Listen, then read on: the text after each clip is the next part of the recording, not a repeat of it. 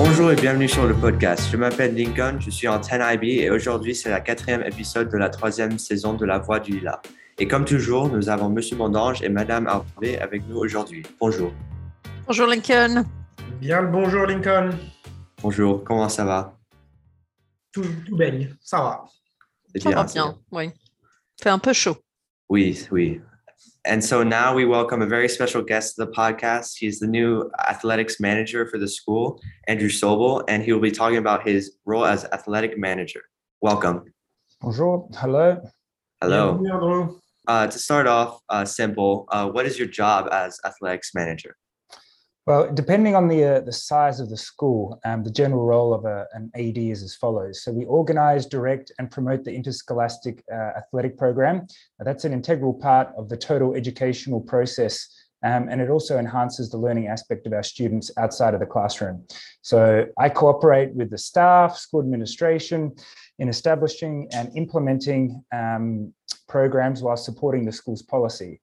Um, so we have many day-to-day duties. Um, so we prepare each day. We prepare the sports programs. Uh, we need to arrange uh, facilities, permits, uh, transportation, uniforms, and then of course we have our general um, email duties, and there's a lot of, of them. So answering questions uh, to staff, parents, coaches, uh, and people uh, outside of our organization.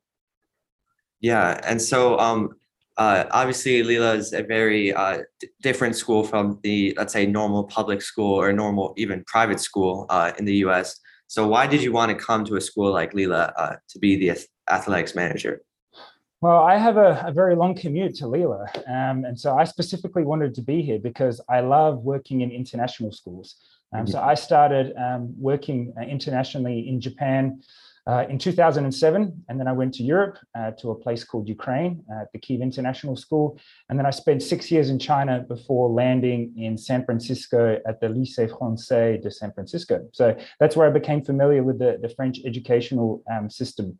And I just love working with students uh, and staff from all different backgrounds and cultures. Um, it's it's always been a thrill for me. It, it continues to be a thrill, and uh, I'm always uh, amazed at how worldly our uh, students are um, when they go through this uh, system. They truly are global citizens. Yeah, yeah, very true. And so how does that how, how did that work for you? Like from going to Japan to Ukraine, like how did how did you start doing that, I guess? So I I'm a journeyman, and uh, you know I grew up in Australia. So as soon as you leave, uh, you tend not to come back. and then along the way, I I met uh, my wife. She's American, uh, and then that dictated our return to America. But at at the beginning, it was uh, I was an individual spirit. Mhm, mhm. Well, it makes sense. So uh, uh, obviously you're the athletics manager, but um, what sports did you enjoy playing when you were younger? Or I guess what sports do you like playing right now uh, as well? Well, I'll start off when I was younger because it's a different generation. I grew up in the 1980s and 1990s. So my entire childhood revolved around sports. There was no computers, no technology. We spent every recess, lunch break, after school, you name it. We were always outdoors playing everything. Um, Anything with a ball, bat, racket, we were doing it. Um, but I grew up playing uh, soccer and cricket. They were uh, my two sports. I was a captain of our first 11 high school cricket team, uh, which was a great honor. In our in our system back then. And then I I, I moved to uh, Australian football uh, when I was in university or college, and uh, I played at a pretty high level before succumbing to some injuries. Um, and so now I, I play a little bit of pickup social football, soccer, like Miss uh, like Monsieur Mondange does. And if I have time, uh, I'm a bit of a keen fencer and golfer. Oh, wow. wow. I, I think we should bring in cricket, Lincoln. What do you think? What about what about Australian football? I'm not so sure about that. What do you reckon on that, Lincoln? I mean, it could be interesting. We, uh, we uh, I, I don't know many of the rules, so uh, we, it might be, or well, I'll have to learn. So if I A would have to- very physical game. yeah, yeah, yeah. And fun. so and so you'd mentioned that um uh that whatever that you played soccer and i guess on this podcast uh th- this is a very important question but what is your favorite team uh for soccer There's only Or one football, answer. whatever. yeah well, yeah, well, you can only follow one team because it's very tribal. It's very religious football. Mhm. Yes, yes. So I grew up a, a Liverpool supporter, but you know, I enjoy watching all soccer. Um, I I don't support as keenly as I did beforehand. Um, I just enjoy watching really good play. Yeah, yeah. So you must have been happy a couple years ago so when they won I, the Champions I League. was very, very happy. Yes. Makes sense. Um, and so, uh, uh, what would you like to accomplish uh, during this time, well, your time at uh, at the school?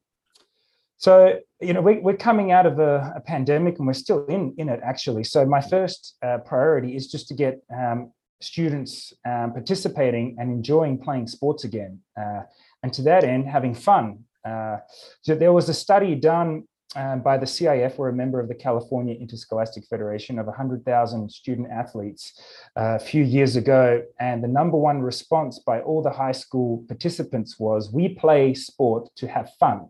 So we need to remember that. We need to create a safe environment and a structure where, yes, we can be competitive, um, but you know we need to have fun while doing it, especially in an academic school uh, such as Lila. Uh, I think it's very important that um, our students have an, an outlet. Uh, and statistics have proven that participating in not only athletics, but it could be any other program outside of school really does assist in the overall well-being and development um, of our of our student um, student population. Keeps you out of trouble too. Yeah, yeah, yeah. And and so, um, uh, oh, did, Ms. Harvey, do you have a question? Well, I just wanted to say thank you to Mr. Sobel because I don't know about you, Lincoln, but I have never, ever seen so many students out on campus after school. I mean, I know that we haven't got as many access to as many facilities, so people are perhaps not in in in gyms as they normally would be. But I can really put my hand on my heart and say that there are people having fun out there, and it's great. Or even though, like, or I I know uh, for soccer practice or like the for soccer, there's what is it, 28 people or something like that. I, I've 32. never 32. Yeah, so I've never heard those numbers uh, just for uh, for training. You know. Mhm. So, yeah, so part of that means we need to provide good coaches and coaching staff. So, a, a lot of the money that we're using this year, um, you know, I want to be very clear. Instead of perhaps purchasing new uniforms, we'll be we are putting that money into um, extra coaching. So we have assistant coaches for many of our programs and purchasing new equipment. So every program we've purchased new basketballs, volleyballs, soccer balls. Um, you name it. And we actually, um, little surprise announcement, we are going to be opening up an outdoor fitness center soon. So Oh, wow. we purchased some equipment today, and uh, you know more information about that will be released later. But that means we can get um, our student athletes onto a strength and training and conditioning program. Excellent. Awesome. Breaking news. Breaking news, yeah. Yeah. Um, And, uh, and oh, yeah. Oh, sorry to cut you off, but uh, one of the other uh, part of that question was, you know, we want to encourage females uh, to play um, in sports. When you look at the the numbers of participation, our, our our our females at the school have always been a bit lower. So I'm happy to say that part of what we're doing is creating opportunities for them to play. And uh, we do have a high school girls soccer team now, which I'm coaching. So if any girls listen from grade eight and above, because we'll accept any middle schoolers to, to come and train, um, come and join us on Tuesdays and Thursdays. And uh, Andrew, I believe you're going to uh, rebrand our logo to include the lioness as well. Well, that's that, some of the girls are wanting to do that, and uh, you know they have something to work towards because uh, we are going to organize some sort of a French Cup with the Lycée Français de, de Los Angeles in the springtime for the girls. So that's that's wonderful news. Excellent. Very good news. And so, last question for me. Um, I just wanted to ask, um, what was your high school sports program like uh, when you were, let's say, 15, uh, compared comparative to uh, Lila? Oh, that's going back a long time ago. But um, you know, so as I mentioned, I grew up in in Australia in a public school, so it wasn't a private school, and um, my school was very big on sports. We were actually a special tennis and music school, so we attracted top talent from around the the state and country for those two programs. And we had a principal who was very supportive of athletic programs. Um, so we had you know four fields, a gym with three courts inside, ten tennis courts, multiple other um, places where we could play. So that would be the main difference um, in terms of size and facilities. And uh, we used to play everything on Saturdays. There was no none of this weekday matches that we play here. Everything was done on a Saturday, either in the morning or in the afternoon. And all teachers were our coaches. So everyone was a teacher coach. We didn't have to rely on uh, outside people uh, to coach. Um, and then in season, for example, so when we had soccer in winter, we'd have these regional tournaments where we get to play um, during the school day in front of in front of our peers, in front of our kids. So we'd get, you know, hundreds and hundreds of kids watching us play, and uh, that was always exciting. Uh, and uh, you know, it was very, very popular in my day to either participate in athletic, drama, or music program. So after school was always a hive of activity. Um, and it's great that we're, we're starting to build on that here. And uh, Ms. Harvey or Ms. Mondolan, do you have any other questions? I'd like to know what uh, the best thing about Lila thus far is for you, Andrew, and the worst. Well, uh, definitely the students. Um, working working with the students and interacting with them. Uh, that's that's one of the reasons why we work in schools. Um, schools are a fun place, and the, and the, all the the kids and the students here are really well behaved and um, very respectful, and also the staff and the Mhm. coaches. It's it's a very nice environment. So. The worst aspect is the commute. Like I said at the beginning, the uh, Los Angeles traffic getting to Burbank up and down is a, is a challenge, and uh, obviously the facilities. But we make do with that. I mean, I've worked in schools with less, so Mhm. and everybody has been very cooperative and fantastic in in that regard. So That's well done, everyone. Good to hear. Um, yeah, the um, the fact that COVID ha- had us all closeted at home, I just think that it's so important the sports uh, aspect of it. And I agree with you. I think the students are really happy to be back, really, really delighted, and even more so to be involved in in sports. What's the social aspect of it? I mean, you can see the um, the, the positive benefits of having 30 high school volleyball girls together and how they cheer on each other and, and mixing and mingling and, and that, that's what it's all about. Absolutely. Monsieur Thank. Mondange, are we going to have a student a student uh, teacher uh, game in any sport this year? I Do you think? think we, I think it's already in the pipes. So Perfect. we might do a multi-sport like competitions. Now, my No, biggest challenge with Andrew this year is going to turn him into a PSG fan, but uh, I have my Yes, yes. I don't fancy your chances on that front. I have to tell you. Who's, who knows? Maybe PSG Liverpool in the final this year for the Champions League. Fully. Oh, that would be a that would be something, wouldn't it? Yeah, yeah. Well, PSG has a big chance this year. We'll see if they could uh, continue. So, uh, with the signing of Messi, right? So, all right. Well, thank you, uh, Andrew, for coming on today. Uh, we appreciate it very much, and uh, hopefully you could come on uh, sometimes uh, soon in the upcoming year. So, thank you. It was a pleasure. Thank you, Lincoln. So, what is on the program for the weeks to come?